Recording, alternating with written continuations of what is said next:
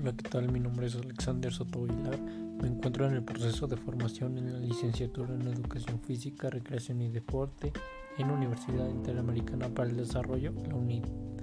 El día de hoy, en este, en este pequeño espacio del podcast, hablaré de la calidad de vida en, en empresas socialmente responsables. En este caso, es la empresa Nestlé.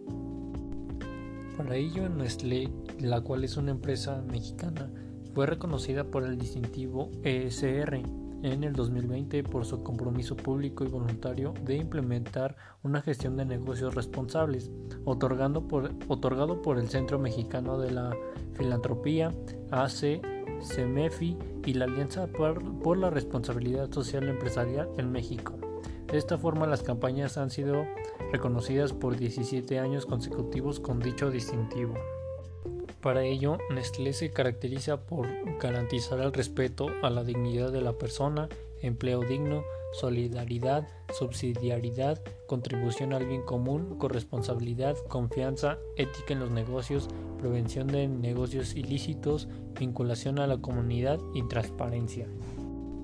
Además de formar parte del cuidado del medio ambiente, ya que en una fábrica eh, ubicada en Puebla, se convirtió en la primera planta de México en obtener la certificación estandarizada a nivel mundial Alliance for Water State Chip AWS por los estrictos controles y cuidado del manejo del agua dentro de su operación y en beneficio a la comunidad.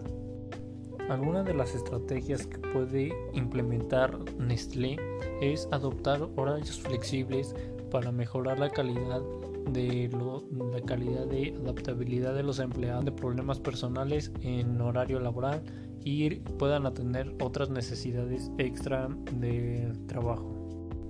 Otro punto sería invertir en programas de bienestar, lo cual sería ofrecer servicios de forma de forma estratégica a la sociedad y a los empleados en general para que estos puedan formar grupos y poder realizar actividades que fomenten la salud y el bienestar en toda la comunidad. Y por último, otra recomendación sería reconocer a los empleados de tal forma que se invierta en cursos y capacitaciones que reflejen el compromiso de la empresa con el desarrollo de sus empleados.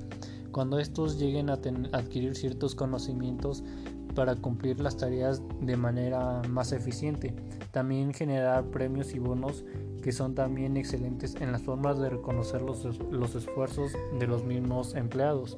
Cuando los colaboradores están más preparados, se podrán lograr mejores resultados, además de un aumento de motivación y satisfacción, ya que se verá reflejado también en una mayor satisfacción de los clientes.